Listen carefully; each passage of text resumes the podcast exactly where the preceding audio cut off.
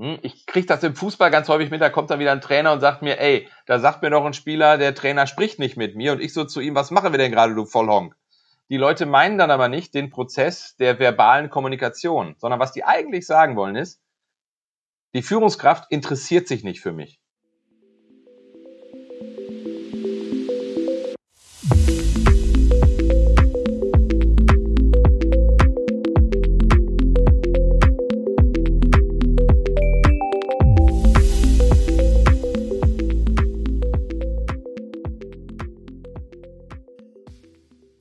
Herzlich willkommen zum Podcast Agiles Projektmanagement. Wir haben uns in der Vergangenheit häufig über Methodenkenntnisse ähm, auseinandergesetzt und heute geht es mal um eine andere wichtige Säule und zwar um das Thema Führung.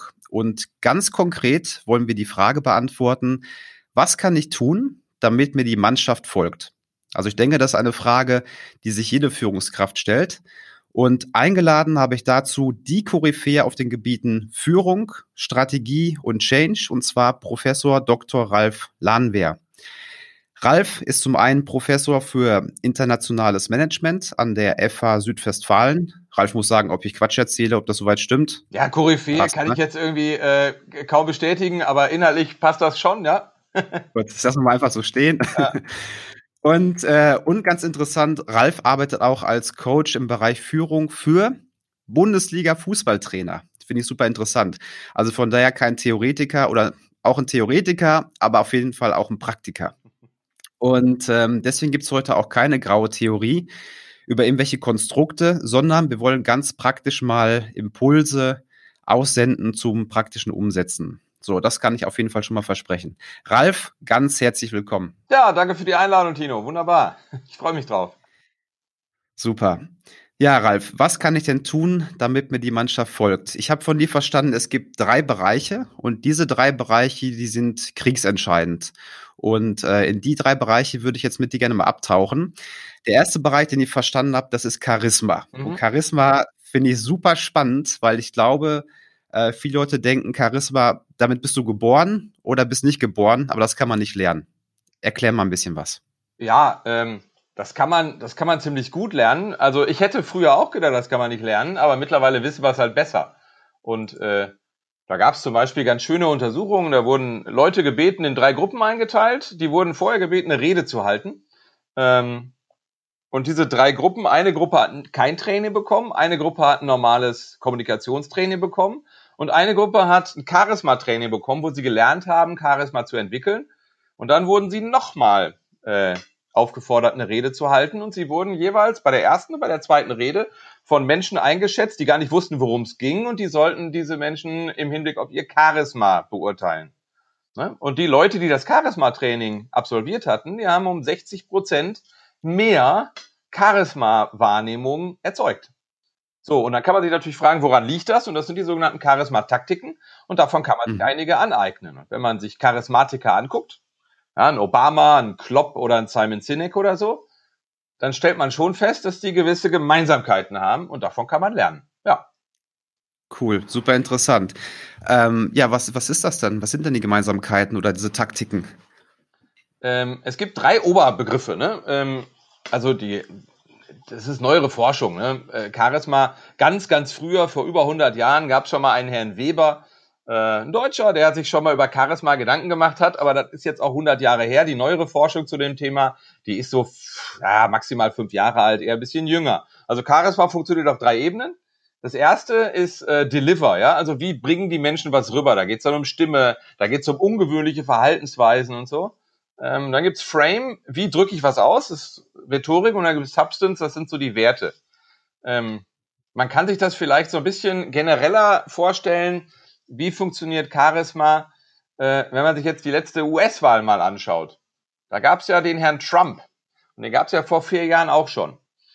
Und es gibt so, es gibt vier Dinge, die Menschen, wenn sie die wahrnehmen, die Menschen äh, charismatisch finden. Und das erste ist so eine Vision haben. Ja? Wenn wir uns meinetwegen so ein ähm, so ein Barack Obama anguckt, ja, Change, yes we can. Ne?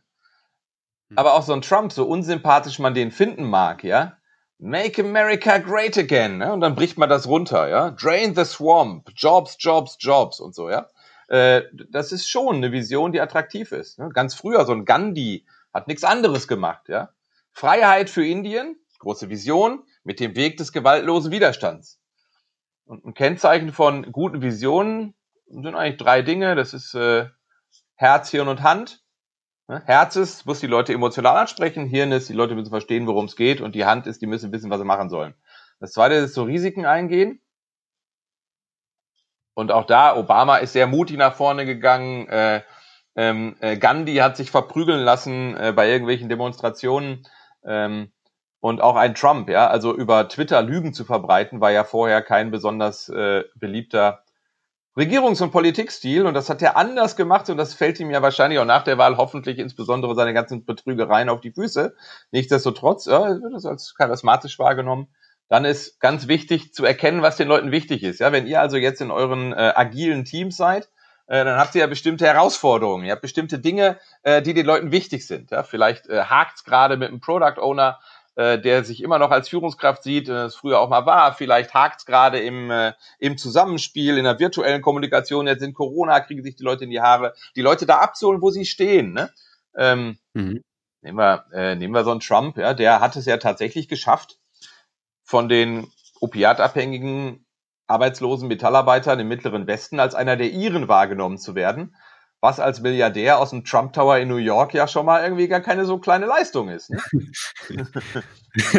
ja, wie geht das, Ralf? Wie geht das? Naja, indem man, indem man versteht, ähm, was die Leute tatsächlich wollen. Ja, indem man nicht sich fragt, was will ich eigentlich, sondern indem man die Leute fragt, was möchtest du eigentlich? Und das kann man schon tun. Und der letzte Punkt vielleicht, um das abzuschließen, und dann können wir auch ganz konkret über, wie werde ich eigentlich persönlich charismatisch oder was kann ich tun? Ähm, das ist so das ungewöhnliche Verhalten. Ne? Also äh, das geht auch über Kommunikation hinaus. Wenn du mal so einen ähm, Obama gesehen hast, wie der irgendwie so einen Gang entlang schlawenzelt, irgendwie diese Lässigkeit, die der schon ausstrahlt, das ist ja schon beeindruckend. Das mhm. hat auch nicht nur mit Kommunikation zu tun. Oder ein, ne, auch ein Trump, ne, mit seinem, äh, mit seinem, äh, mit seinem merkwürdigen Auftreten, ja, seiner orangenen Birne da mit so einem Frettchen auf dem Kopf. Und dann hat er diese Händedrücke, die irgendwie einschüchtern sollen und so. Das sind ja schon alles ganz ungewöhnliche Dinge. Ne? Und so ein Gandhi früher, der hat sich halt in die äh, Kleidung der einfachen Leute ähm, gekleidet und, und ist dritter Klasse gefahren. Und äh, äh so, das sind Dinge, die einfach im Kopf bleiben. Ne? Also mhm. auch. Aber ist auch bewusstes Verhalten wahrscheinlich, oder? Ja klar. Mhm. Und das kann man halt, das kann man, das kann man trainieren. Ja? Also wenn sich beispielsweise, wenn so ein äh, Klopp sagt, ey, ich lass Heavy Metal Fußball spielen, ja, dann ist das, dann passt das zur Person, bricht aber natürlich aus seiner Rolle raus. Ja, das ist gar nicht so schlecht. Mhm. Ja, ist auch ein schönes Bild. Bilder sind immer gut zur Kommunikation. Okay, also was kann ich tun jetzt als Führungskraft? Ich habe, äh, ja, ich bin Führungskraft von, sagen wir mal, 150 Mitarbeitern. Was kann ich tun? Drei Punkte vielleicht ganz praktisch ja. zur Umsetzung. Drei Punkte, also beim Charisma, was man da entwickeln kann. Naja, also das Sprechen in Bildern beispielsweise ist ganz praktisch. Und äh, ich meine, also ich mache viel im Fußball, bei mir bietet sich natürlich Fußball an, deswegen habe ich gerade so einen Klopp ja, mit seinem Heavy Metal Fußball genannt. Aber im Prinzip ist das ja nichts anderes als eine Story, die ich erzähle. Ja, ähm, mhm. das wäre vielleicht der erste Tipp, ähm, wenn ihr was vermitteln wollt, wenn ihr die Leute mitnehmen wollt, überlegt euch vielleicht dazu, wann habt ihr sowas mal selber erlebt? Was ist so eine Situation, in der ihr wart, wo ihr das gemacht habt und was ist dabei rausgekommen? Klopp mhm. selber macht sowas häufig, wenn er mit Mannschaften da ist, dass er dann auf vergangene äh, Spiele guckt und sagt, damals war es so und so und das, das ist passiert und ich glaube, wenn wir das jetzt so machen, dann wird das auch in Zukunft so sein. Ähm, wenn man sich Charismatiker so anguckt, du hast äh, äh, im Vorgespräch schon mal den Simon Sinek erwähnt, ja, äh, der ist ja das Start with Why, ich würde sagen Don't Start with Why, da gibt es so ein paar Hack, so ein paar Fallstricke, wo man drauf achten muss, können wir vielleicht später noch drauf kommen, aber der benutzt ja zum Beispiel die Story von Apple, die Story von der Videofirma, die pleite gegangen ist, die Story von den, äh, von den Wright Brothers, ja, die irgendwie den ersten mhm. bemannten Flug errichten wollen und das macht er, ähm, weil darüber er Inhalte transportiert, die einfach besser im Gedächtnis bleiben. Also überlegt euch eine Story dazu, die so ein bisschen das symbolisiert, was ihr hinterher machen wollt. Das bleibt aber besser im Gedächtnis als so ein abstrakter Tech-Talk. Mhm. Das zweite. Ja, gute Idee. Ähm, das zweite, ähm, erzählt vielleicht den Leuten, äh, was euch wichtig ist und warum. Ja, also ähm, Botschaften bleiben besser hängen, wenn die Leute verstehen, wie ihr tickt, wie ihr drauf seid. Ne? Sagt den Leuten, was ihr gut findet, was ihr nicht gut findet.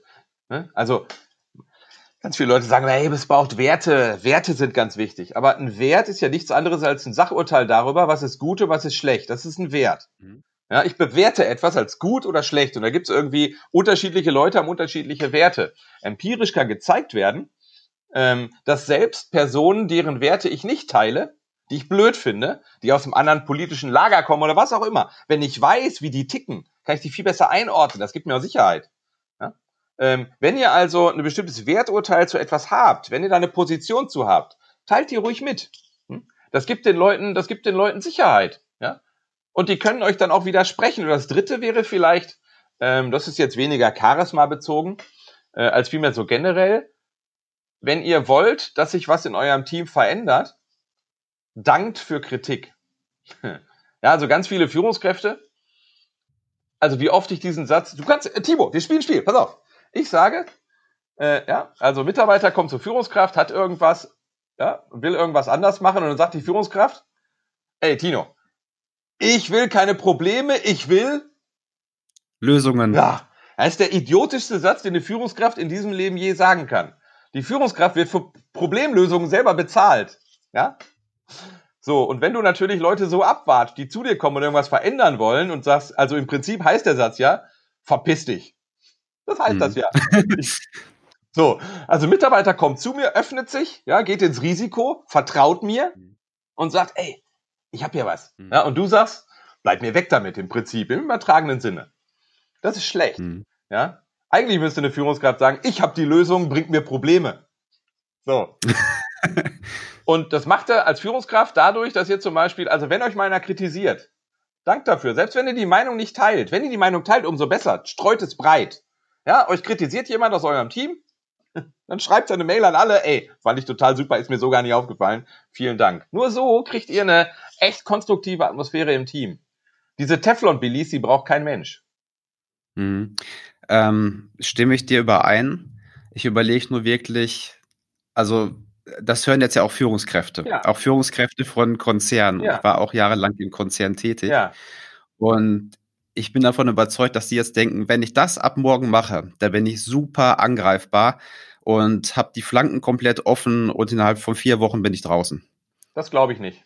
Warum? Warum denken die das? Naja, ich meine, das geht natürlich nur in einem mikropolitisch harten Klima. Ja?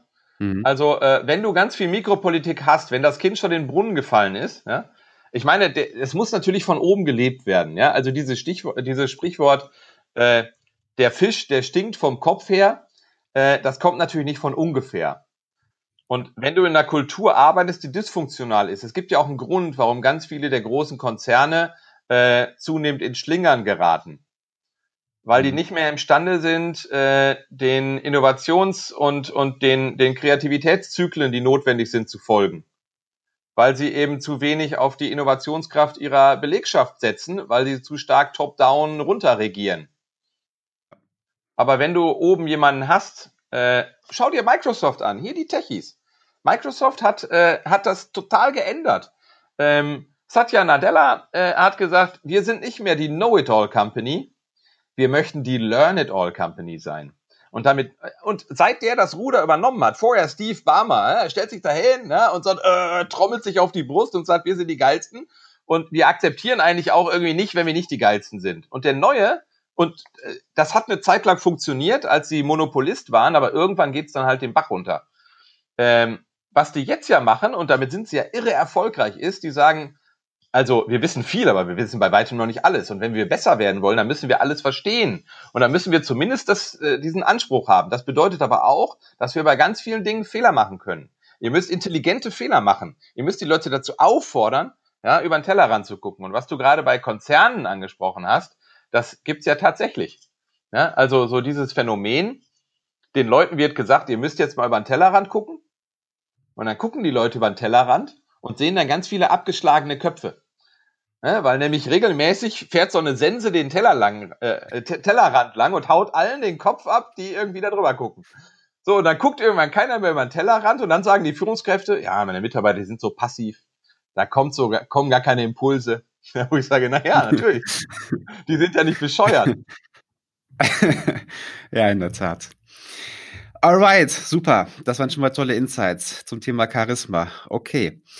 Ähm, zweiter Punkt, zweiter Punkt, Ralf. Vision. So, zum Thema Vision, da habe ich was bei dir ähm, gehört. Und zwar, also, ich vertrete die Meinung, dass eine Vision dann gut ist, wenn man sich auch später objektiv messen kann. Ja. Und ich habe jetzt verstanden, dass du der Meinung bist, nee, ist gar nicht so gut, die muss eher emotionalisieren, kann die andere ja vielleicht auch, aber warum nicht in Zahlen gießen? Und ja, was hat das mit dem Thema Vision auf sich, damit die Mannschaft mir folgt? Ja, ich meine, also äh, ich habe in grauer Vorzeit irgendwann mal Psychologie und Mathe studiert, äh, so und die Mathematik, die ist ja noch so ein bisschen in mir und dass man irgendwie, äh, dass man Dinge messbar machen kann, ja, dem würde ich in diesem Leben auf keinen Fall widersprechen. So, ja. Äh, da sind wir auf einer Seite. Ne? Und ähm, äh, du spielst wahrscheinlich auch so ein bisschen auf Objectives und Key Results an und das hat ja auch so eine weiche Komponente und so. Alles gut, bin ich mit an Bord. Man darf aber nicht vergessen, dass so eine Vision, äh, die muss ja auch cool sein. Ja, das muss ja auch Spaß machen. Da muss ja auch irgendwie, die Leute müssen ja auch, müssen ja auch Freude empfinden irgendwie. Also warum gehe ich denn eigentlich zur Arbeit? Äh, warum, warum, warum ist das cool, was wir da machen? Und äh, ähm, ne, wir hatten ja gerade schon äh, so, so einen Jürgen Klopp, der dann sagt, naja, Heavy Metal Fußball. Ne? Ähm, wir hatten so einen, ähm, wir hatten Gandhi, der da sagt, äh, Freiheit für Indien mit dem Weg des gewaltlosen Widerstands. Und das sind diese drei Komponenten. Du musst, um den Kopf an Bord zu holen, musst du das auch irgendwie auf Dauer mit Zahlen unterfüttern. So. Aber niemanden wird eine Vision begeistern, die da sagt, im nächsten Jahr möchten wir gerne unseren Konzernumsatz um 2,4 Prozent steigern. Das ist messbar, aber irgendwie, ja, also äh, wer hat da Bock drauf? Ich gönne den Aktionärinnen und Aktionären alles, ähm, ne, aber du musst es anders formulieren, du musst auch die Leute abholen. Ähm, mhm. Das kann man zum Beispiel machen und diese Emotionalisierung, die ist auch deshalb wichtig, weil ganz viele Veränderungsbestrebungen ähm, ja auch angstbesetzt sind. Mhm. Veränderungen scheitern dann besonders häufig, wenn die Leute gar nicht wissen, was das soll, was passiert mit mir, äh, ich bin unzureichend informiert und dann fangen sie an, auf Zeit zu spielen und irgendwie sich unersetzbar zu machen und Informationen zurückzuhalten, spielen mikropolitische Spielchen und diesen ganzen Quatsch, den braucht man ja eigentlich nicht. Und mhm. ähm, eine Methode, wie man so eine Vision da generieren kann, um die Leute auch emotional abzuholen, ja, äh, ohne jetzt auf Zahlen zu verzichten, ist beispielsweise insbesondere in so Digitalisierungsprozessen, wo du ja auch viel drin bist, wenn ich das so die verstehe, ist es mhm. auch die Vergangenheit mit aufzunehmen. Da gibt's ganz schöne Evidenz zu. Ähm, das ist Dan van Knippenberg, hat dazu ein paar Experimente gemacht äh, von der Drexel University, ursprünglich ein Holländer. Der hat sich nämlich angeguckt, also wie kann ich so eine Vision so formulieren, dass ich die Leute besser abhole. Also wirklich hart evidenzbasiert, ne? Ähm, mhm. Und der hat gefunden, naja, wenn ich in der Vergangenheit ähm, Stocher der Organisation es ist total schlau, meine Zukunftsvision mit Elementen der Vergangenheit zu verbinden, um dann sozusagen noch eine Entwicklung darzustellen. Ich habe mhm. dazu eine schöne Story vielleicht, die das ein bisschen. Äh, äh, ja, sehr gerne. Ich wollte gerade fragen. Ja, mach mal. Ähm, zufällig habe ich das mitgekriegt und ich habe die gefeiert hinterher, äh, weil die genau das, was die Theorie vorhersagt, äh, ohne die Theorie zu kennen, ganz toll gemacht haben. Es war eine Versicherung, die wollten ganz gerne einen großen Veränderungsprozess ihrer Vertriebsmannschaft haben. Ja, die haben und, und das sollte dann alles computergestützt und mit äh, äh, mit ähm, Tablet-Unterstützung sollten die dann so Programme ausfüllen und die Vertrieblerinnen und Vertriebler hatten überhaupt keinen Bock. Punkt. Mhm. Ne, kannst dir ja vorstellen, du hast eine Vertriebsmannschaft, die dann irgendwie äh, mhm. ganz andere Sachen machen soll und jetzt kriegen die auf einmal Technik und so Riesenaufruhr. Ähm, und da gab es dann so einen zentralen Kongress, wo diese neuen Maßnahmen dargestellt werden sollten und die Leute hatten schlicht Angst äh, vor diesen ganzen IT-Maßnahmen. So, und was sie da gemacht haben, ist, neben dieser großen Konferenz haben die so eine Art Mini-Museum aufgebaut. Und in diesem Mini-Museum haben die dann so die Schritte, die diese äh, Firma in der Vergangenheit im Bereich Digitalisierung gemacht hat, einmal aufgezeigt. Ja, das ist unser erster Lochkartencomputer. Dann hatten sie da so mhm. alte Filme, ja, und da konnte man sich das angucken. Und das war unser erstes Handy, so ein Iridium-Teil, Kilo schwer. Ja, man konnte sich da nochmal angucken, wie die damals da mit telefoniert haben, als sie diese Antenne rausgezogen haben und so. Das war echt, also äh, so auch so ein bisschen humoristisch aufgezogen, sodass die Leute dann sozusagen so ein Gefühl dafür bekommen haben, welche ähm, Wege eigentlich schon im Digitalisierungsbereich ähm, hinter sich gelassen wurden. Was man alles schon geschafft hat.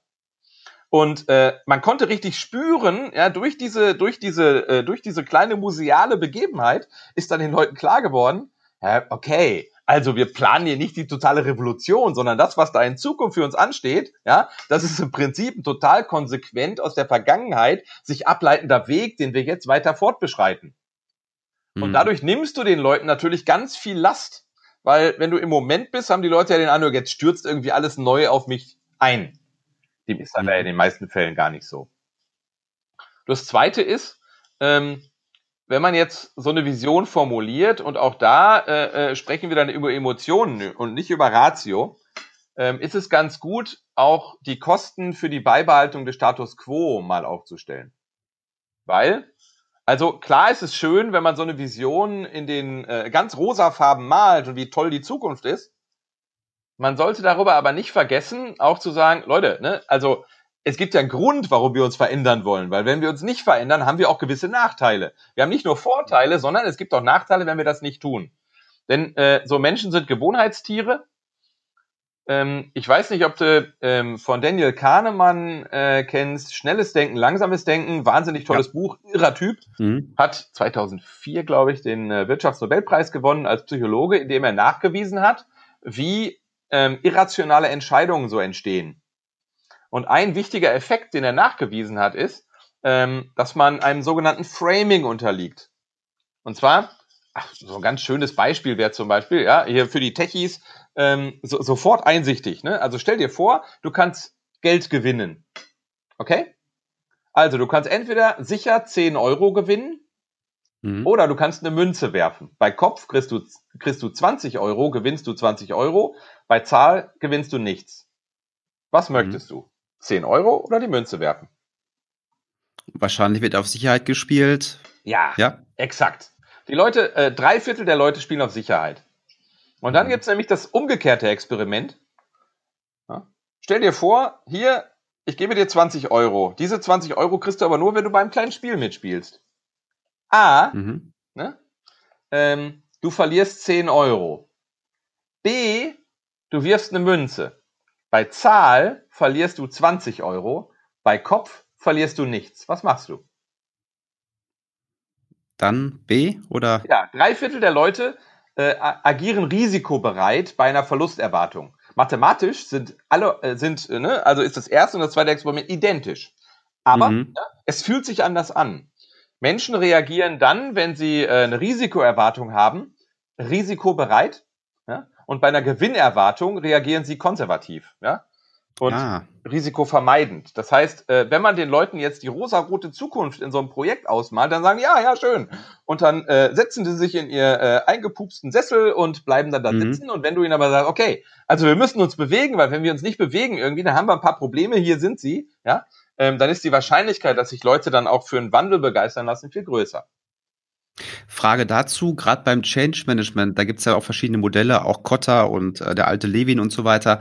Aber ich glaube, eins haben die alle gemeinsam, dass man den Mitarbeitern äh, weiß machen soll, dass der zukünftige Zustand besser ist als der bisherige Zustand. Ja. Und das wäre jetzt ein bisschen, das wäre vielleicht das Gleiche, aber anders geframed, oder? Dass man sagt, wenn wir es nicht machen, also wir gucken quasi auf was anderes drauf. Wenn wir das nicht tun, dann haben wir viel mehr Verlust, oder? Ja, man soll natürlich sagen, Beides ist natürlich wahr. Ne? Also man muss den Leuten natürlich. Es, das eine ist natürlich irgendwie klar. Man würde sich ja nicht verändern, wenn man nicht irgendwie eine Verbesserung anstrebt. Ne? Mhm. Aber sowohl Levin als auch als auch Kotter sind heute ja kaum noch anwendbar. Also äh, ne, Kotter sagt ja im Prinzip, also Levin sagt, es gibt drei Phasen. Man muss die Leute erstmal bereit machen, in Klammern unfreeze. Da muss man irgendwie mhm. die Veränderung umsetzen, move, und dann muss man irgendwie die Veränderung verankern, refreeze. Und der Kotter nimmt das und macht acht Schritte draus und sagt, naja, erstens Gefühl für Dringlichkeit, zweitens Top-Management-Support, drittens Vision entwickeln, viertens Vision kommunizieren und so weiter. Das funktioniert aber heute ja gar nicht mehr, weil die äh, Veränderungen viel zu schnell auf die Organisation einprasseln. Ja? ja? Also du hast ja gerade die eine Veränderung, hast du gerade angefangen, da entwickelt sich schon das nächste Gefühl für Dringlichkeit und irgendwann sagen die Leute ja, wie, das ist dringlich und das ist dringlich und das ist auch dringlich ja. und hier gibt es eine Vision und bist du eigentlich irre. Mhm. Deswegen ist es eher eine, deswegen heben die Leute heutzutage so stark auf die Kultur ab. Dass du also nicht mehr sozusagen top-down, das fällt den Managern ja schwer, ähm, nicht mehr jetzt von oben herab sich auf die Kanzel zu stellen und die großen Veränderungsprogramme zu predigen, sondern Macht loszulassen, sodass die Organisation aus sich heraus veränderungsfähig ist. Ja, du musst also Leute, ja, sorry. Ja, ja, also du hast vollkommen recht. Und eigentlich äh, will man ja auch dahin mit dem Thema Agilität, dass man nur noch einen einzigen Change-Prozess hat und der führt dann in die Agilität mhm. und dann habe ich einen Dauer-Change, ne, mit ja, allen genau. Vor- und Nachteilen.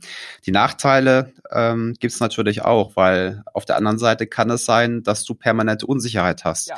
Also für High-Performer, das habe ich oft schon erlebt, auch bei Entwicklern beispielsweise, ist das oft eine schöne Welt. Mhm. Ne? Die fühlen sich richtig pudelwohl mhm. und können sich richtig ausleben. Die können ja. tun, was sie wollen, so ungefähr in den Leitplanken. Aber die Low-Performer, für die ist das echt übel. Ja, was heißt? Das wird halt aufgedeckt. Ja, nicht nur für die Low-Performer. Also ähm, ein, ein Umstand aus dieser ganzen Agilitätsdiskussion, der kommt mir viel zu kurz. Mich hat neulich eine Kollegin gefragt, sag mal, Ralf, kennst du eigentlich ein Modell, was irgendwie Agilität nicht zur Krone der Schöpfung erhebt? Dann, natürlich, da gibt's lauter Modelle.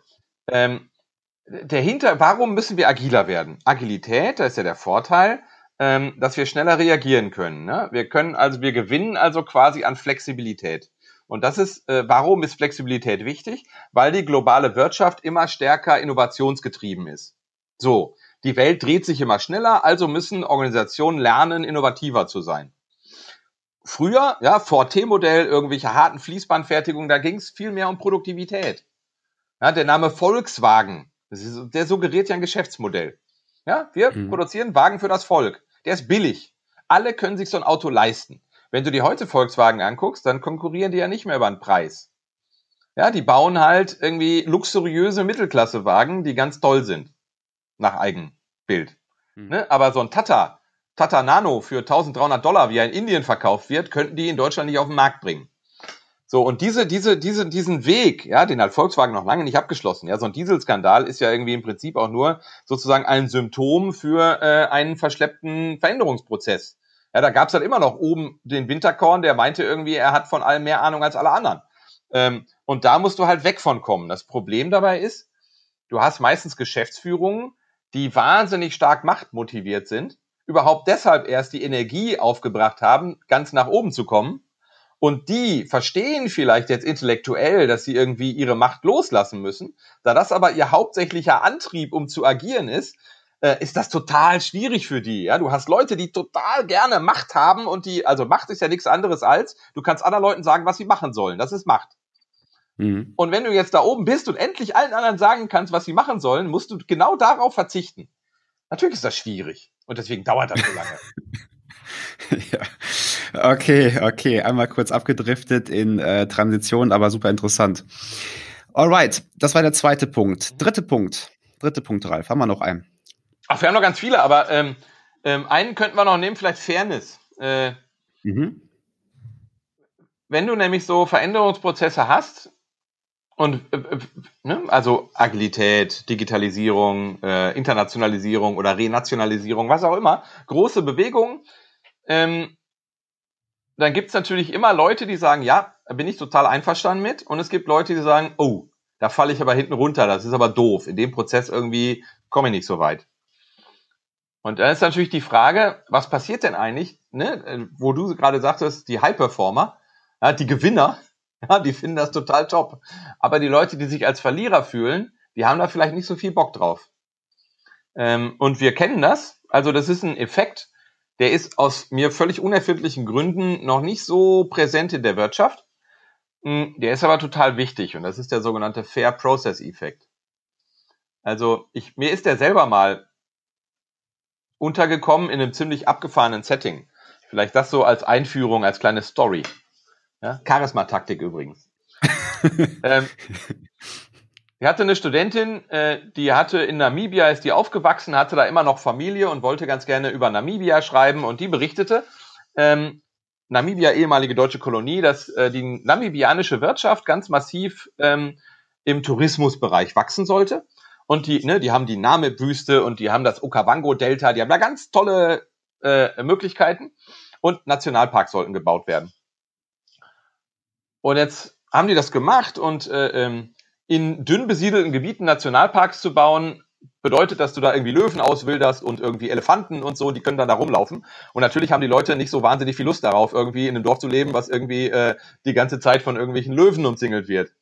Ähm, und deshalb müssen, obwohl die dünn besiedelt sind, sind sie immer noch besiedelt. Leute müssen also umgesiedelt werden. Und jetzt stellte sich das Problem, finanziert ganz viel von der Kreditanstalt für Wiederaufbau der Deutschen ähm, durch alte äh, Verbindungen.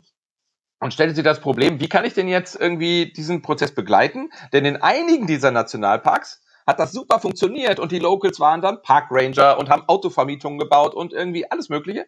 Und in anderen Nationalparks gab es irgendwie Wildereien und Überfälle, Vergewaltigungen, Autodiebstähle bis hin zum Morden.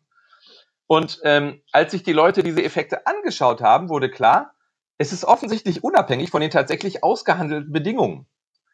Denn in einigen Nationalparks, ja, die hatten sogar schlechtere Bedingungen für die Umsiedlung ausgehandelt, als in den National und wo es funktioniert hat, äh, als in den Nationalparks, wo irgendwie Mord und Totschlag agierten, äh, regierten. Und da war die Frage, woran kann das eigentlich liegen? Das scheint ja nicht mit den tatsächlichen äh, äh, Verhandlungsergebnissen zu tun zu haben. Ich habe dann gesagt, das könnte gut ein äh, sogenannter Fair Process Effekt sein. Und den kennen wir im Prinzip, geht der folgendermaßen. Nehmen wir ein Fußballbeispiel. Wenn du als Mannschaft einen Elfmeter kriegst, ja, dann bist du der Gewinner einer Entscheidung. Und als Gewinner der Entscheidung ist den meisten ziemlich piep egal, ob, die, ob das jetzt eine faire Entscheidung ist oder nicht. Du nimmst den Elfmeter und verwandelst den. Wenn es total krass ist und mal Miroslav Klose heißt, ja, äh, dann schießt man den noch mal extra irgendwie nahe der Eckfahne ins Aus. Das ist dann aber ein Ereignis, über das berichten Generationen. So. Und die Verlierer vor so einer Entscheidung, da ist das ganz anders. Empirisch zeigt sich, die Gewinner, die akzeptieren eine Entscheidung, ganz egal, wie fair der Prozess war der zur Entscheidung geführt hat. Die Verlierer hingegen, für die ist total fundamental. Empirisch ist es so, äh, die Gewinner einer Entscheidung, äh, die akzeptieren, ähm, ähm, äh, wenn es fair ist, die Verlierer einer Entscheidung, die akzeptieren, wenn es fair ist, zähneknirschend das Ergebnis, aber die Verlierer, wenn es unfair als unfair wahrgenommen wird, rebellieren. Mhm. Und da ist natürlich die Frage, wie kann ich jetzt einen Prozess installieren, der als fair wahrgenommen wird? Denn wenn der als unfair wahrgenommen wird, dann gehen wir die Leute von der Stange. Und genau das war damals das Problem. Wir haben das dann, äh, wir, wir, haben dann sozusagen diese sogenannte prozedurale Fairness erhoben in Namibia und haben dann tatsächlich festgestellt, die Verfahrensfairness war der entscheidende Unterschied zwischen denen, wo es funktioniert hat und denen, wo es nicht funktioniert hat. Und das hast du in ganz vielen Bereichen in der Wirtschaft. Digitalisierung wird äh, eingeführt, ähm, Standorte werden ver verlagert, äh, Leute werden befördert. Du hast ja überall Auswahlentscheidungen oder irgendwelche Entscheidungen, wo es Gewinner und Verlierer gibt. Und äh, bei den Entscheidungen, wo es Verlierer gibt, muss man darauf achten, dass der Prozess, der dahin führt, als fair wahrgenommen wird. Mhm. Und dafür gibt es drei Komponenten. Der Prozess muss transparent ablaufen. Die Leute müssen also nachvollziehen können, was da eigentlich los ist. Okay, nehmen wir mal als Beispiel Bezahlung. Ja, ja. Das heißt, dafür genau. müsste ich ein transparentes Modell haben. Ja, Wie, warum was muss ich, was muss ich tun? Was muss ich tun, damit ich beispielsweise aufsteigen kann oder auch mehr Geld bekommen kann, ne? Ja, genau.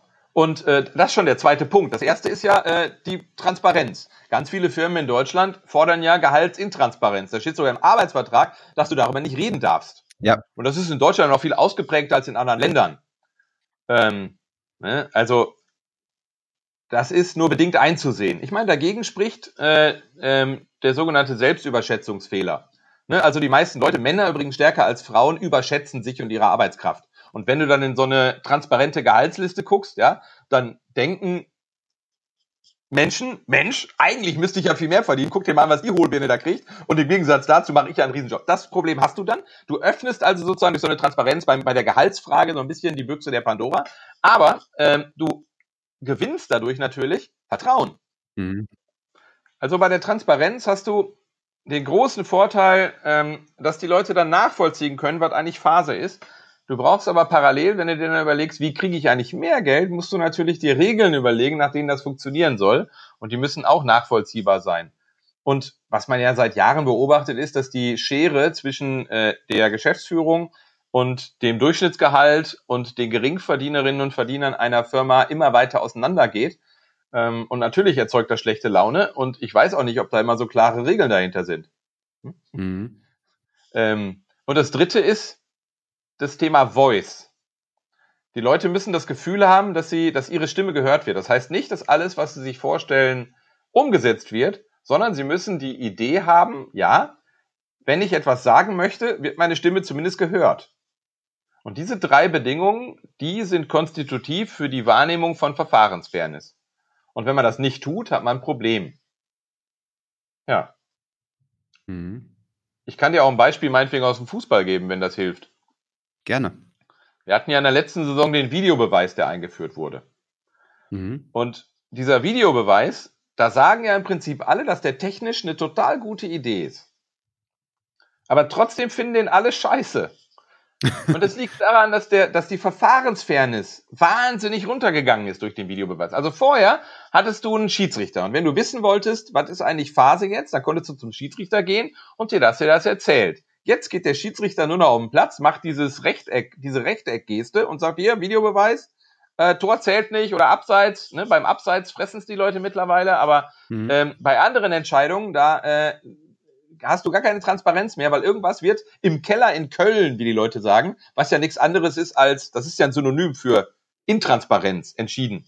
Mhm. Du hast, äh, du hast außerdem, ne, und äh, äh, die Amis, die machen das ganz gut im American Football, da sagt der Schiedsrichter ja immer wieder per Mikro für alle an, was gerade entschieden wurde. Und das sorgt dafür, dass da Transparenz herrscht. Ah, deshalb und deshalb wurde das gerade getan. Und er erklärt auch die Regeln. Das heißt also, es gibt klare Regeln. Hier, äh, äh, Number 20, 23, bla bla, viel Foul, was auch immer, ja, und dann sagt mhm. er den Grund dafür. Das heißt, er sagt nicht nur sozusagen, was Phase ist, Transparenz, sondern auch nach welcher Regel gehandelt wurde. Und all das fehlt ja in Deutschland. Und das dritte ist Voice. Ne? Also früher, ähm, wa warum holt man nicht die Trainer ein bisschen aktiver an, an Bord? Ja? Auch das, da können die, äh, da, können, da kann der Fußball von anderen Sportarten lernen. Im äh, Hockey ist es beispielsweise so, dass du als Trainer ähm, Einspruchsrecht hast. Und so lange, ne, und da gibt's ja relativ klare Dinge, wenn du den Ball am Fuß gehabt hast, ist es halt ein Problem. Und so lange, wie du Recht hast, kannst du so viele Einsprüche formulieren, wie du willst. Ne, Im Fußball könnte man so ähnlich wie in anderen Sportarten sagen, na ja, also jeder Trainer darf zweimal intervenieren. Aktuell haben die aber keine Voice. Der Schiedsrichter macht das ganz alleine äh, und die Trainer sind völlig machtlos und stehen daneben. Und wenn das so ist, dann akzeptieren sie Entscheidungen, wo sie selber als Verlierer dastehen, nicht. Und das könnte mhm. man relativ einfach ändern. Ich persönlich jetzt gar nicht eingeführt, weil ich finde, davon gerade lebt der Fußball ja auch, ne? Dass der eine links neben mir sagt, dass äh, der war hinter der Linie, der andere sagt, nee, war er nicht, und da kommst du Diskussionen, aber das war ein anderes Thema. Ja, warte, aber verstanden. Aber, warte, naja, ja? das ist ja auch, auch diese Einführung, ja? Da fühlen sich die Vereine ja auch nicht eingebunden. Da ist jetzt nicht so klar, wer sich als Gewinner und Verlierer sieht. Aber immer dann, ja, der DFB äh, äh, holt dann irgendwelche Leute, irgendwelche Sportrechtlerinnen äh, und Rechtler dahin und die drücken dann eine Entscheidung top-down durch. Ja, und das ist ja eigentlich genauso, wie man es nicht machen sollte. Deswegen muss man sich ja Gremien zusammenholen, deswegen muss man die Leute einbeziehen, deswegen muss man da transparent vorgehen. Ja, also es gibt ja diese äh, äh Zukunftskommission Fußball. Ne, da machen sie es jetzt anders. Also der, der Prozess, der dazu führte, wer da jetzt berufen wird und wer nicht, der war wieder maximal intransparent. Äh, ich kann das sagen, weil ich habe da irgendwie keinerlei Aktien drin. Ich, äh, ich habe da gar keine Ahnung. Ich könnte da gar nicht berufen werden. Insofern kann ich das vielleicht sagen. Ähm, ich kenne einige, die sich fürchterlich darüber aufgeregt haben, weil der Prozess total intransparent ist. Wer sitzt da jetzt drin und warum, mit welcher Berechtigung, wie ist der Prozess gelaufen, wer hat das eigentlich entschieden, weiß keiner. Mhm. Und dann ist natürlich die Wahrscheinlichkeit, dass was immer die da beschließen, dass das nicht akzeptiert wird, viel größer. Mhm. Interessant, interessant. Ja, cool. Das sind auf jeden Fall wichtige Sachen. Also, ich zähle mal kurz auf. Ja. Wir haben einmal gesagt, Charisma. Ja. Das ist wichtig. Und Charisma ist etwas, das ist nicht Gott gegeben, sondern das kann man trainieren. So. Ne? Du hast dafür Beispiele gebracht. Gute Sache. Dann haben wir gesagt, Vision. Dass man eine starke Vision formuliert, dabei darauf achten, das äh, Positive für die Zukunft, aber auch die Vergangenheit betrachten ne? und auch zu ähm, staten, was passiert, wenn wir uns jetzt nicht verändern. Ja. Und als dritten Punkt habe ich verstanden das Thema Fairness. Ja. Mhm. Sehr gut, sehr gut. Jetzt habe ich noch eine Frage, Ralf, und zwar das Thema Wertschätzung. Ja. Ähm, das Thema, ich fühle mich von meiner Führungskraft nicht gut genug wertgeschätzt. Ja. Jedes Mal. Ja. Ne? Egal welche Abteilung, immer das Gleiche. So. Ähm, kannst du dazu noch was sagen? Wie, wie kann ich als Führungskraft auch diesen Punkt verbessern? Ja, das ist eine fundamentale Fehleinschätzung äh, und da gehen halt relativ viele Wahrnehmungsfehler gehen da auseinander und deshalb ist das eigentlich ganz gut vorhersehbar, dass diese Diskrepanz besteht. Denn jetzt mal Hand aufs Herz. Äh, Führungskräfte haben eigentlich alle den durchgehend gleichen Eindruck. Wenn du die fragst, wertschätzt du deine Leute hinreichend, dann sagen die dir alle das Gleiche. Die sagen sowas wie, naja, also nobody's perfect, ja. Ich habe schon den Eindruck, ich mache das ganz gut. Aber ähm, naja, es gibt ganz viele, die ich kenne auch, in, ja, die machen das schlecht, aber ich persönlich kriege das eigentlich ganz gut hin. Und das sagen dir alle. Männer und Frauen gleich? Ja, Männer und Frauen gleich. Nein, Männer tendieren dazu, sich einen Tick mehr zu überschätzen, habe ich schon gesagt, in der Führung, ne? aber äh, im Prinzip machen das alle. Und die Mitarbeiterinnen und Mitarbeiter haben aber einen anderen Eindruck. Ne? Erstens, die überschätzen sich natürlich auch. Ja, insofern mhm. glauben die, dass sie viel mehr Wertschätzung verdient hätten, als sie tatsächlich bekommen. Aber das ist nur ein kleinerer Punkt. Es gibt ganz viele andere Gründe, die dazu führen. Zum Beispiel so eine kulturelle Eigenart in Deutschland, die dazu führt, dass wir eher ähm, äh, die Dinge, äh, die, unsere ähm, Fokussierung auf negative Punkte richten. Ne? Wir können schlecht mit Unsicherheit umgehen. Ähm, wir haben äh, die, die sogenannte emotionale Salienz ist in Deutschland größer. Wir fühlen also mehr negative Gefühle stärker als andere. Ähm, es gibt aber auch so Gruppenphänomene. Ne? Das ist der sogenannte Liking Gap. Das bedeutet, wenn du Leute einander vorstellst, ja, dann äh, und die dann hinterher fragst, egal wie lange die sich kennen tatsächlich, gab verschiedene Versuchsgruppen, ähm, wie sehr magst du die Person eigentlich und was glaubst du, wie sehr mag die andere Person dich? Dann unterschätzen wir ganz massiv das Ausmaß, in dem die anderen uns mögen. Und das ist natürlich blöd, wenn wir das total unterschätzen, ja, dann haben wir natürlich immer den Eindruck, wir würden zu wenig wertgeschätzt. Ach so, das heißt, wir denken, dass der andere uns gar nicht so gut leiden kann, wie wir, wie es vielleicht wirklich der Realität entspricht. Ja, ja, ja. Das ist auch experimentell ganz schön etabliert und zwar auch in Gruppen, die sich entweder gerade erst kennengelernt haben oder in, in sogenannten Dyaden, ne? also Zweierbeziehungen oder in Leuten, die sich schon paar Wochen kennen oder selbst ein paar Jahre. Mhm. Und das andere ist, äh, dass Führungskräfte ganz oft Wertschätzung gleichsetzen mit Lob und Anerkennung. Das ist aber nicht so. Hm? Ich kriege das im Fußball ganz häufig mit, da kommt dann wieder ein Trainer und sagt mir, ey, da sagt mir doch ein Spieler, der Trainer spricht nicht mit mir und ich so zu ihm, was machen wir denn gerade, du Vollhonk? Die Leute meinen dann aber nicht den Prozess der verbalen Kommunikation, sondern was die eigentlich sagen wollen ist, die Führungskraft interessiert sich nicht für mich. Und das ist ein Punkt, da kann man ansetzen. Hm? Also wenn euch jemand sagt, äh, ich war gestern beim Konzert, fragt ihr da mal nach, bei welcher Band, äh, wo waren das, Interessiert ihr euch? Wisst ihr eigentlich, was für Musik die Leute hören? Wisst ihr, wann die Geburtstag haben? Stellt ihr denen vielleicht, und das ist so Aufmerksamkeit zeigen, vielleicht an Weihnachten mal einen kleinen Nikolaus da auf dem Schreibtisch und sagt, ja, du bist so eine coole Sau, vielen Dank, dass du in meinem Team bist. Ähm, wisst ihr irgendwie, in was für einer Familiensituation die sind? Natürlich gibt es immer Leute, die haben keinen Bock, sowas zu teilen. Das ist aber die Minderheit. Hm. Eigentlich freuen sich die Leute doch im Austausch zu sein. Ne, Menschen sind soziale Tiere. Es gibt da immer äh, ja, persönlichkeitsabhängig Leute, die das weniger gerne mögen und die sollte man dann auch in Ruhe lassen. Aber der absolute Großteil, die Mehrheit der Menschen, die mag es eigentlich, wenn andere sich für sie interessieren und sich mit ihnen beschäftigen. Ja, wann nehmt ihr euren Leuten mal unangenehme Aufgaben ab? Ja, also äh, äh, Drecksarbeit beim Codieren, wenn er da gerade den Schreibtisch voll hat, ja, sagt ihr dann als Führungskraft, ja, komm, dann macht er den Rest auch noch oder greifst du dann eben mit in die Tasten. Mhm. Oder äh, wenn irgendwer irgendwas durch die Gegend schleppt, helft ihr dann aus. Ähm, bei mir ist es so, äh, Klausuren korrigieren ist jetzt nicht unbedingt ein Job, der in meinem Team irgendwie Begeisterungsstürme auslöst. Natürlich nehme ich dann meinen Anteil, obwohl ich meine Laune dazu irgendwie total gering ist. Ja, aber allein um das Zeichen zu setzen, naja, äh, ich mhm. mache da auch mit. Ich gebe euch nicht nur die Mistarbeit und mache das Schöne selber. Mhm. Ja, und äh, da gibt es ein ganzes Bündel ja. an Dingern, mhm. äh, die zur Wertschätzung gehören. Und Führungskräfte tendieren dazu, sich nur zu überlegen, oh, ich habe doch gestern erst gesagt, dass ich das gut fand, ja. Und die tendieren dazu, das zu stark auf Lob und Anerkennung zu reduzieren. Ähm, und bei dem Lob und Anerkennung tendieren sie dann dazu, die negativen Dinge zu stark herauszustellen. Und auch daran kann man ganz extrem arbeiten und das ist ein Riesenthema. Mhm. Cool. Cool. Nochmal richtig gute Insights. Vielen Dank dafür. Echt klasse. Ralf, prima. Wir sind soweit durch, denke ich. Ähm, wir haben im Vorfeld schon gesagt, wir wollen gerne nochmal einen Podcast machen. Kann ich jetzt schon mal anteasern. Und zwar geht es um das Thema Agile Coaching zwischen Anspruch und Wirklichkeit. Und da muss ich sagen, da freue ich mich schon äh, äh, richtig, richtig drüber. Von daher, Ralf, ganz herzlichen Dank erstmal für das tolle Gespräch. Das war nicht nur Theorie, sondern auch Praxis und echt gute, viele Impulse. Dankeschön. Ähm, wo jede Führungskraft jetzt ja sagen kann, da, da kann ich jetzt schon ansetzen. Super. Vielleicht noch einmal, wo findet man dich im Internet, Ralf? Wenn jemand sagt, das waren echt coole Themen und ich würde gerne äh, da tiefer einsteigen, dass er dich kontaktiert, du bietest sowas ja wahrscheinlich an, ja, oder? Agile Coach, äh, nicht Agile Coaching, sondern ja, Coaching mache ich schon. Coaching im Bereich von. Ja, ja, Agile Coaching kann ich ja. nicht, aber Coaching kann ich glaube ich schon. Äh, äh, Ralf-landwehr.de Ne? Und Ralf-landwehr.de. Ja. Okay, verlinken wir auf jeden Fall in den Show Notes. Ja, danke. Prima. Bis zum nächsten Mal. Vielen Dank, schön, dass du da warst. Bleib gesund. Danke. Bis bald. Ciao.